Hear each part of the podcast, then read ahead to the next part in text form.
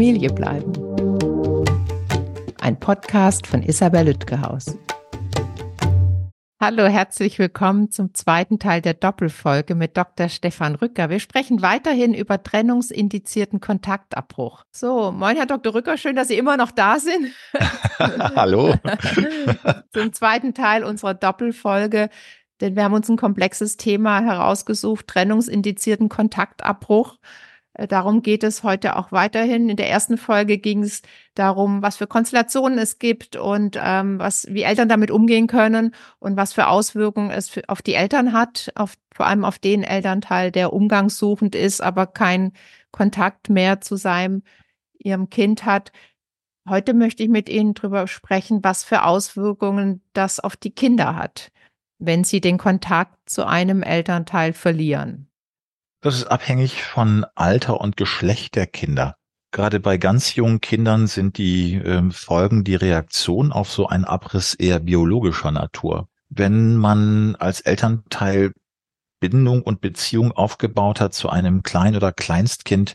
Ähm, Kinder sind ja in der Lage, zu mehr als einer Bezugsperson Bindung aufzunehmen und dann aus dem Leben des Kindes scheidet äh, aufgrund eines Trennungsereignisses, dann entstehen erstmal Irritationen auf Seiten des Kindes. Das ist natürlich nichts Bewusstes, sondern das ist eher was Unreflektiertes. Da fehlt irgendetwas, was Kinder irritiert. Kinder sind unglaublich aufmerksam. Es gibt also ganz interessante Säuglingsstudien, wo Kinder eben auch schon ähm, äh, also sozusagen Rechenaufgaben lösen können, indem man ihnen also mehrfach hintereinander zwei große rote Punkte zeigt und irgendwann sind es drei und man erkennt also die Aufmerksamkeit nimmt zu in dem Maße, wo es zu einer Abweichung kommt. Ne? Also bei diesen mehrfach dargebotenen zwei Punkten, da ist irgendwann das Aufmerksamkeitslevel geringer und nimmt ab und wenn dann Punkte dazukommen oder fehlen, dann sind sie total alert. So, ähm, wenn man das mal überträgt auf unser Beispiel, ist natürlich jetzt ein bisschen ähm, äh, konstruiert, aber nichtsdestotrotz, um mal zu veranschaulichen, Kinder bemerken ja sehr viel, auch wenn wir das vielleicht gar nicht für möglich halten. Und so ist es auch, wenn ein Bindungsbezug äh, abhanden kommt, dann entstehen Irritationen. Und Irritationen sind biologisch. Wir sehen zum Beispiel äh, signifikante Anstiege im Plasmakortisol. Das heißt, da ist Aufregung.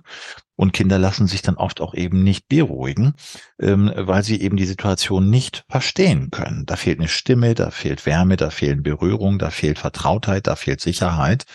Und ähm, Cortisol ist neurotoxisch. Das heißt also, wenn ein Kind dauerhaft diesen Stress erlebt, weil es dauerhaft irritiert ist, dann kann das zum Beispiel die ähm, Synaptogenese, also die Entwicklung des Gehirns beeinträchtigen.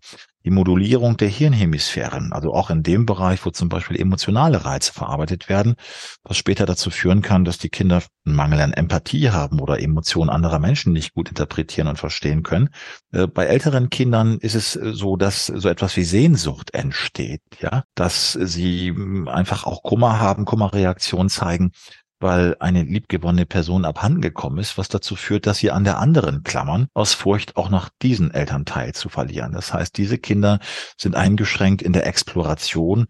In ganz drastischen Fällen verlassen sie nicht mal mehr den Raum, wo der verbleibende Elternteil sich aufhält, weil sie eben massiv irritiert und verängstigt sind Kinder haben ja dieses Ereignis ähm, äh, nicht, nicht in der Wahrnehmung oder nicht in der Erwartungshaltung, dass Eltern sich trennen. Aber wenn es denn geschieht, dann entstehen Ängste, Irritation und dann zeigen Kinder anklammerndes Verhalten. Manche regredieren in der biologischen Entwicklung. Bei solchen Kindern, wo die Sauberkeitserziehung abgeschlossen ist, kann es dazu führen, dass die Kinder wieder einnässen. Und bei ja, noch älteren Kindern sehen wir oft eben auch Wut, Verzweiflung, Schuldgefühle. Also das heißt, die unmittelbaren Reaktionen sind erstmal Kummer, Irritation und Unsicherheit. Und wenn die Situation nicht reguliert wird, wenn also der Kontakt nicht wiederhergestellt wird, kann daraus auf dieser Grundlage natürlich auch dauerhaft eine psychologische Belastung werden. Und dann sehen wir zum Beispiel bei den Mädchen, das hatten wir schon mal besprochen, eher ja, internalisierende Problembelastung, die erkennt man vielleicht als ähm, Elternteil, als direkt umgebendes Umfeld gar nicht. Ein bisschen der Klassiker in meiner Praxis ist, dass man dann am Zahnstatus erkennen kann, dass Mädchen zum Beispiel mh, hm, eine Bulimia nervosa entwickelt haben, also eine Essbrechsucht, wo dann eben die ständige Berührung der Zähne mit der Magensäure ähm, Aufschluss darüber gibt, dass überhaupt eine Essstörung besteht oder auch selbstverletzendes Verhalten oder möglicherweise auch erstmal körperliche äh, Formen einer Depression, und bei Jungs ist es anders. Da erkennt man schon schneller, da ist ein Belastungspunkt, da ist ähm, auch Hilfebedarf, weil ähm, Jungs ähm, auch gerade jetzt im Vorschulalter oder auch in der Präpubertät sehr stark ausagieren, dass sie eine Verlusterfahrung gemacht haben, dass sie Sehnsucht haben. Das heißt, die geraten dann auch in ihren Sozialisationsräumen in Schwierigkeiten, in der Schule, mit Gleichaltrigen, im Sportverein. Da merkt man dann schon ein starkes Aktivitätsniveau, sind dann manchmal auch dissozial. Da sieht man, ah, da stimmt was nicht, hier ist Hilfebedarf äh, gegeben.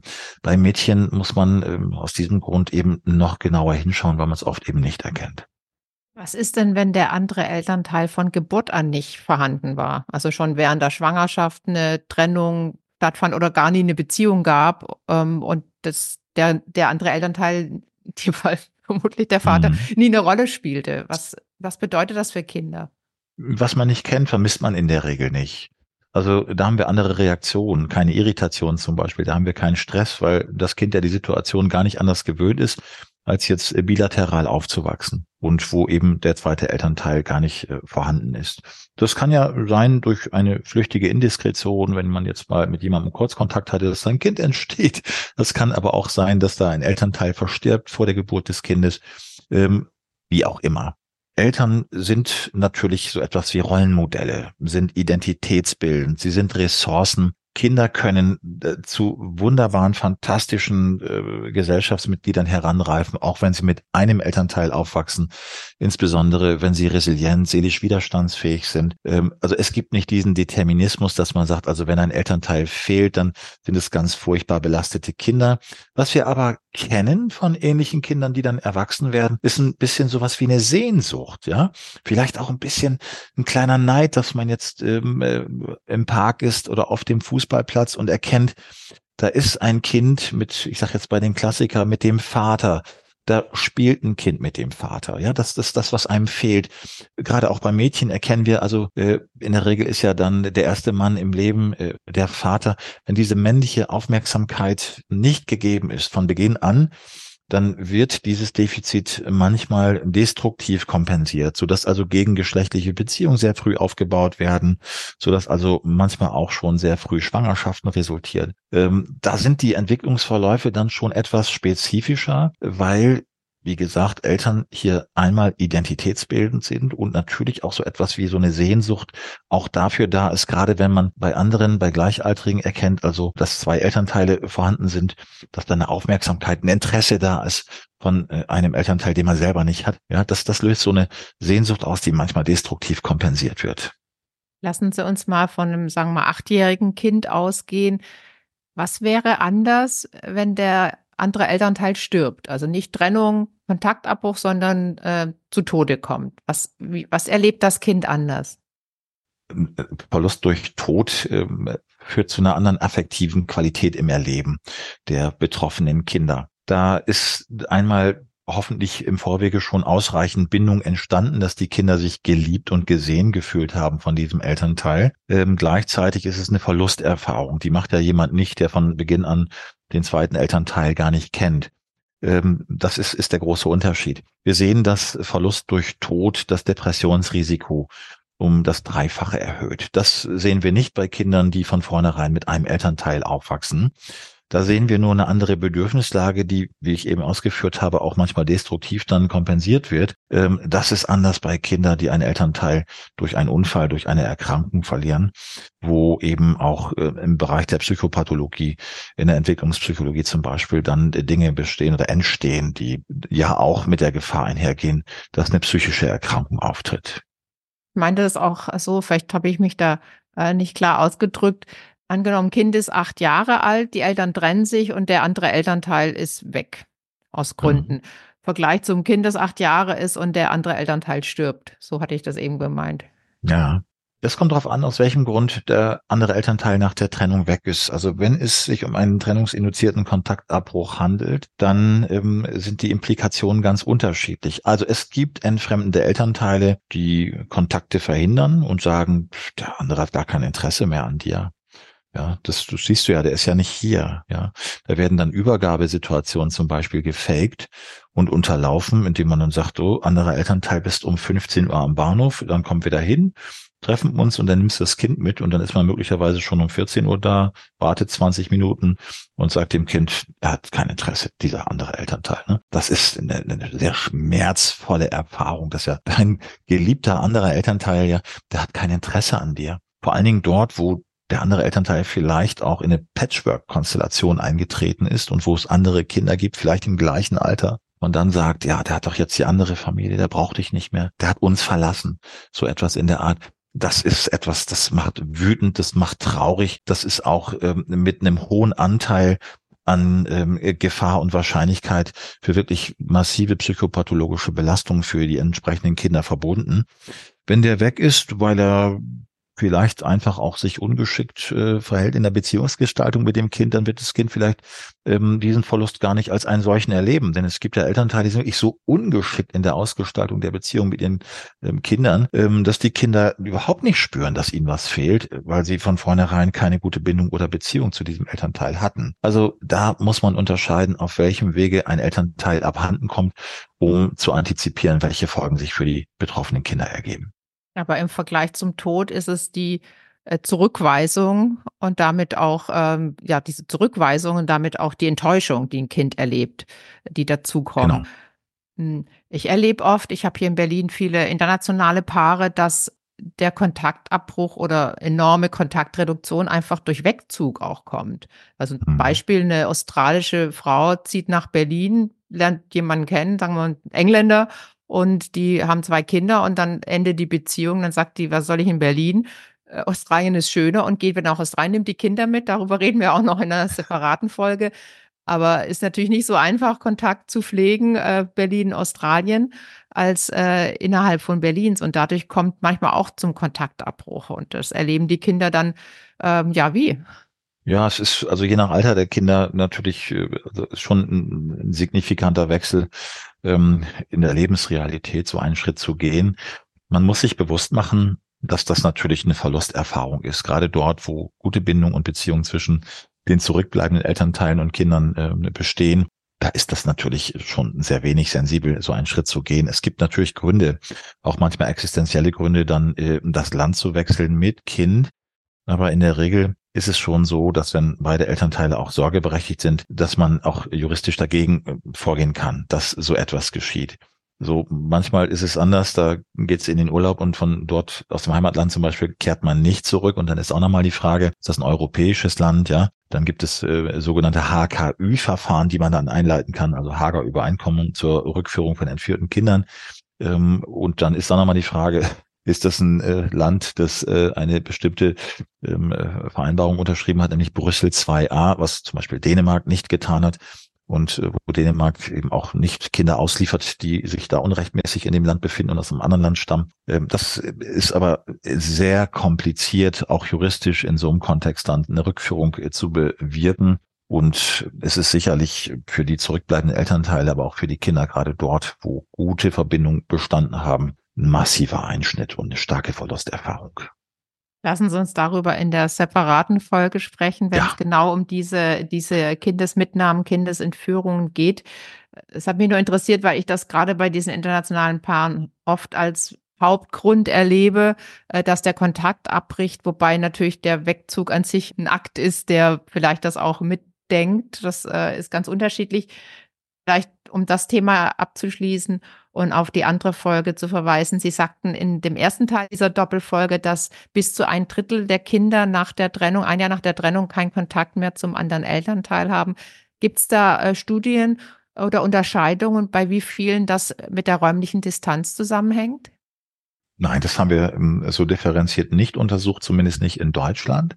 Aber aus der ähm, vorempirischen Praxis kann ich sagen, dass das natürlich eine Methode ist, wenn ich den anderen Elternteil auf Distanz halten möchte. Und dass das auch praktiziert wird. Und das ist auch legitim innerhalb von Deutschland, ähm, ohne dass man jetzt vielleicht die Erlaub Erlaubnis bräuchte, vom anderen Elternteil umzuziehen. Es gibt in den USA in manchen Bundesstaaten die sogenannte 50-Mile-Zone. Also da dürfen dann Eltern mit minderjährigen Kindern ähm, nicht weiter als 50 Meilen voneinander entfernt leben. Das haben wir hier so nicht und man muss auch gar nicht unbedingt den Kontinent wechseln, um die Verbindung zu mhm. zerstören. Da reicht es ja schon, wenn man von Schleswig-Holstein nach Baden-Württemberg zieht. Und wenn der andere dann nicht mitziehen kann, weil er beruflich gebunden ist oder sich auch familiär nicht entwurzeln möchte, weil er auch seine sozialen Bezüge dort oben hat, ähm, dann ist die Verbindung auch unterbrochen oder bricht auch dauerhaft ab. Ja, das ist, ich erlebe das oft gerade, wenn, ähm, wenn auch sowas ähnliches wie Wechselmodell gelebt wird. Da reicht schon ein Umzug innerhalb Berlins, der das unmöglich macht. Oder nach Hamburg. Da muss man gar nicht nach Australien, um, um, um das zu erschweren. Das sind in der Mediation zumindest die herausforderndsten Konstellationen ja. für mich. Aber nochmal zurück zum Kontaktabbruch an sich. Welchen Unterschied macht es für Kinder äh, nochmal differenziert nach Elternteil? Was ist anders, wenn die Mutter wegfällt, als wenn der Vater wegfällt?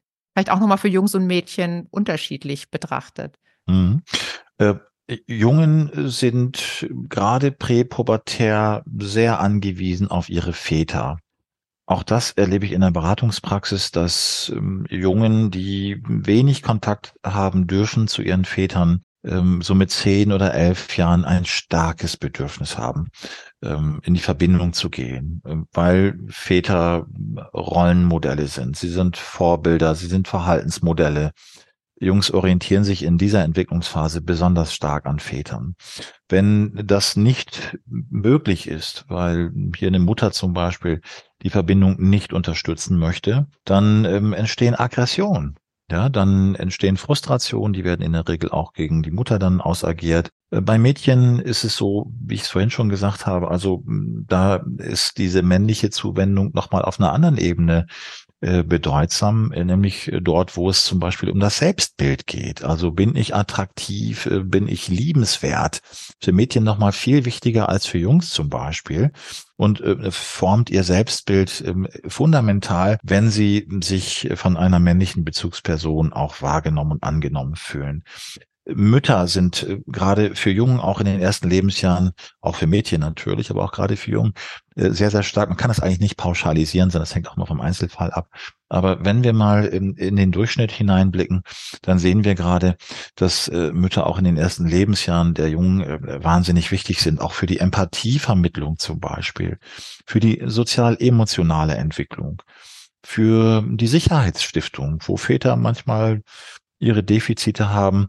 Es gibt ja so diese, diese klassische Rollenverteilung, also die Mütter behüten die Kinder und die Väter, die machen dann Halligalli und versuchen sie dann zu motivieren, auch mal waghalsig zu sein. So diese äh, klassischen äh, Modelle, die natürlich auch im Einzelfall überhaupt nicht zutreffen müssen, aber die, die gibt es ja in der Soziologie, in der äh, psychologischen Forschung, und wenn das nicht gegeben ist, also gerade wenn Jungen hier diese Wärme äh, anfangs nicht spüren, können sie später Schwierigkeiten haben, auch ähm, empathisch zu sein, zum Beispiel Rücksicht zu nehmen, Mitleid zu empfinden. Ja, das, äh, sind äh, grob gesprochen die äh, Punkte, die ne, oder die Belastung oder Defizite, die entstehen, wenn eben Elternteile nicht in der Form vorkommen, wie es der Fall sein könnte. Jetzt hatten wir bisher über äh, trennungsindizierten Kontaktabbruch besprochen, der von dem anderen Elternteil, also vom hauptbetreuenden Elternteil initiiert wurde. Und unser Gesetz geht ja auch davon aus, dass für Kinder beide Eltern wichtig sind und das ist auch ein hohes Gut. Und dennoch kann es Gründe geben, wo der Kontakt zum anderen Elternteil eben kein, keine gute Idee ist. Wann ist das der Fall?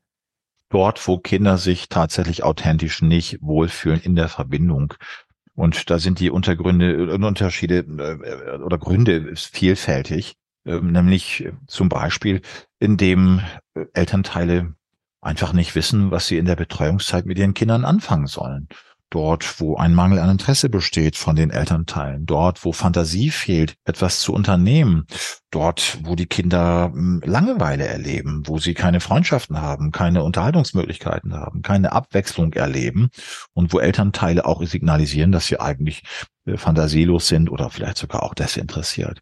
Da sehen wir schon häufig, dass Kinder tatsächlich berechtigterweise dann sich zurückziehen, vielleicht auch enttäuscht abwenden. Und in solchen Fällen muss man dann mit den entsprechenden Elternteilen auch arbeiten, dass sie eben die Bedürfnisse ihrer Kinder erkennen und äh, ja auch zumindest ein Stück weit erfüllen können. Ja, wenn jetzt, äh, das ist manchmal so der Klassiker, ein Vater mit seinem Sohn am Wochenende gern in den Wald geht, weil er ihm die unterschiedlichen Vögel zeigen möchte, also Ornithologe zum Beispiel äh, hobbymäßig ist und das Kind aber lieber auf die BMX-Bahn möchte, dann haben wir hier einen Bruch in den Bedürfnisstrukturen. Und das soll nicht bedeuten, dass Eltern alles tun sollen, was ihre Kinder wünschen.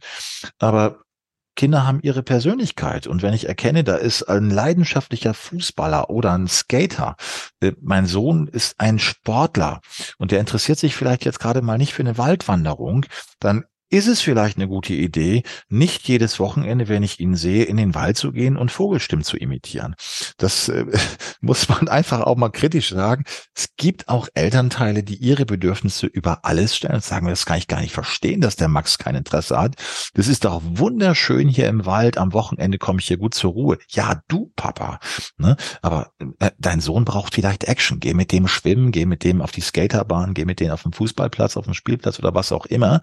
Gibt auch Mütter, die äh, da etwas fantasielos sind in der Ausgestaltung der ähm, äh, Kontaktzeiträume mit ihren Kindern. Also ich will das immer gerne geschlechtsneutral besprechen, damit sich hier niemand äh, berührt fühlt. fühlt. Äh, aber das sind natürlich Punkte, und dann steigert sich das Ganze natürlich auch in ganz handfeste Gründe hinein, also wo Elternteile möglicherweise gefährliche Hobbys haben, eine schwierige Lebensführung, ein nicht ganz sicheres Umfeld, ja.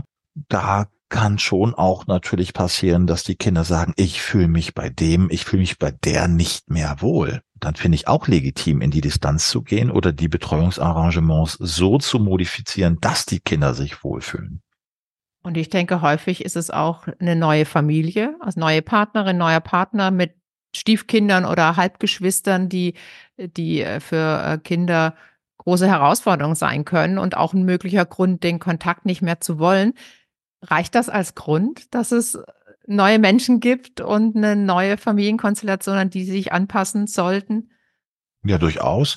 Äh, wir erleben es ja schon äh, immer wieder mal, dass ähm, in Patchwork-Konstellationen dann, äh, also für das betreffende Kind fremde Kinder sehr intensiv mit dem eigenen Elternteil zusammenleben wo zum Beispiel auch Eifersüchte entstehen können. In solchen Momenten ähm, rate ich immer gern mal zu einer, zu einer äh, Zeit zu zweit, wenn das äh, auch wirtschaftlich geht, wo dann eben der Elternteil, also der Klassiker ist in der Regel jetzt der Vater, der hat jetzt eine neue Lebenspartnerin, vielleicht auch mit einer Tochter, wenn er mit seiner leiblichen Tochter auch alle paar Wochen mal ähm, irgendwo hinfährt und vielleicht übernachtet und dann einfach wirklich sich konzentriert allein auf sein leibliches Kind, das kann manchmal sehr helfen dann die ähm, Beziehung auch, ähm, äh, qualitativ hochwertig zu gestalten und auch äh, Kummer zu reduzieren auf Seiten des leiblichen Kindes. Exklusive Zeit, genau. Mhm. Natürlich auch daran gebunden, dass die neue Partnerschaft das unterstützt und akzeptiert, was sie tun sollte im Sinne des familiären Friedens. Aber das hilft, um dann ähm, auch wieder tatsächlich harmonisch weiterleben zu können, wenn innen wieder mal diese exklusiven Inseln dann angeschwommen werden, wo dann eben Elternteile und ihre Kinder sich allein aufhalten und eine intensive Zeit zu zweit genießen.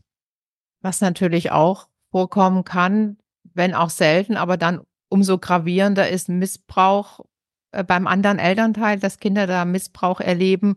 In wie vielen Fällen ist das tatsächlich so? Haben Sie da Zahlen für uns? Selten, viel seltener als angenommen. Also wir wissen aus einer kanadischen und aus einer amerikanischen Studie, dass in neun von zehn Fällen gerade so Missbrauchsvorwürfe auch äh, von Elternteilen gegen den jeweils anderen haltlos sind. Ja, das heißt also natürlich gibt es das. Man muss sehr genau hinschauen, ähm, weil es natürlich vorkommt, aber es hm, kommt nicht in der Intensität vor, wie das äh, landläufig äh, behauptet wird im Kontext von Trennung und Scheidung das ist oft natürlich ein Instrument von Elternteilen und den anderen auf Distanz zu halten. Aber was hier komisch ist, und das macht es ja auch so unglaubhaft, wir sehen ja solche Entwicklungen oft im Nachgang der Trennung. Das ist ja oft überhaupt kein Trennungsgrund. Und dann lebt ein Elternteil mit einem anderen zusammen über viele, viele Jahre und bemerkt vermutlich nichts. Und dann kommt irgendwann der Bruch in der Verbindung und dann stellt man fest, ach, der war sexuell übergriffig, der andere Elternteil, oder der war gewalttätig. Aber hier muss man natürlich schauen, ähm, also sozusagen in der Chronologie, zu welchem Zeitpunkt tritt ein solcher Vorwurf eigentlich auf? Und wenn man dann diesen Trennungskampf erlebt, wo ein Elternteil versucht, den anderen wirklich loszuwerden, erkennen wir auch, dass in der Vorwurfsstruktur eine Dynamik entsteht.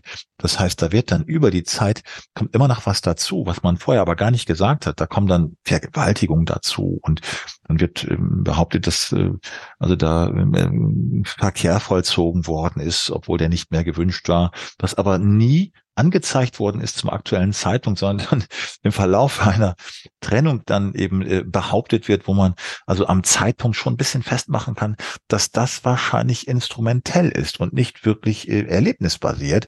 Obwohl, das muss man ganz klar sagen, natürlich gibt es das. Aber wir tun gut daran, sehr genau hinzuschauen und zu differenzieren, wo das wirklich stattfindet und wo es wirklich vorgetragen wird, um eben hier den äh, Kontakt äh, zwischen Kind und diesem anderen Elternteil ähm, zu unterbinden.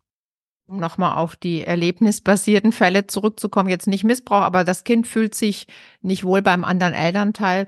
Woran erkenne ich das als hauptbetreuender Elternteil? Vor allem auch bei Kleinkindern, die sich nicht gut ausdrücken können.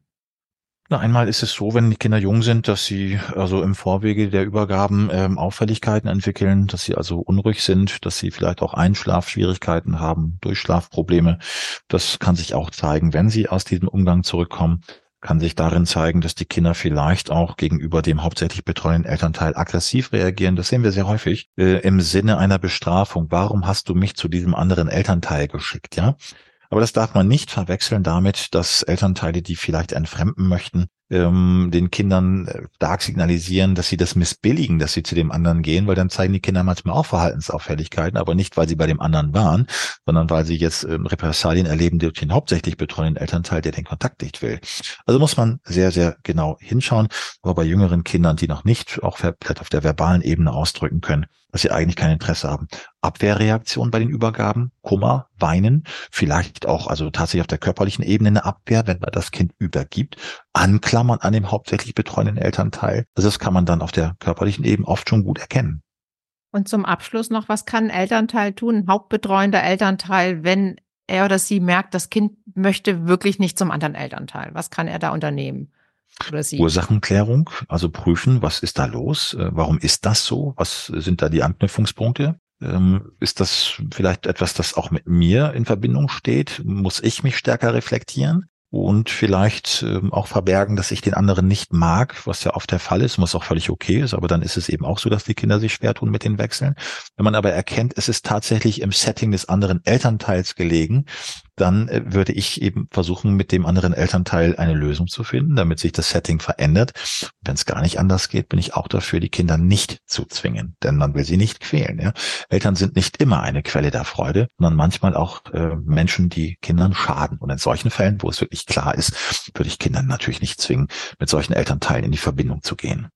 Also notfalls auch der gerichtliche Weg denkbar. Und was kann der umgangssuchende Elternteil tun, wenn er oder sie Widerstände erlebt? Kurze Antwort zum Abschluss. Ja, ebenso in den Dialog gehen, versuchen in die Ursachenklärung zu kommen und dann äh, versuchen Lösungen zu finden. Und dann, wie wir es vorhin auch schon besprochen hatten, wenn das nicht möglich ist, wenn auch vormals eine gute Bindung und Beziehung bestanden hat, ähm, in die Mediation oder dann auch Zähneknirschen vielleicht in das familiengerichtliche Verfahren, aber es ist immer der schlechteste Weg. Der Konsens ist die beste Lösung. Das höre ich natürlich gern als Mediatorin. Herr Dr. Rücker, vielen Dank, dass Sie sich so ausgiebig mit mir, mit diesem wirklich äh, komplexen Thema befasst haben und ich freue mich Gerne. auf weitere Folgen. Ja, ich mich auch. Bis bald. Tschüss. Vielen Dank an alle fürs Zuhören. Wenn Ihnen und euch mein Podcast gefällt, gern abonnieren und liken überall, wo es Podcasts gibt. Und wer mag, kann mir gern schreiben an info@familiebleiben.de oder über Social Media mit Themenvorschlägen und Fragen. Dankeschön. Familie bleiben ist eine nachhaltige Produktion von Spatz in der Hand. Ausführender Produzent Marc Tort Bielefeld, Redaktion Isabel Lütgehaus.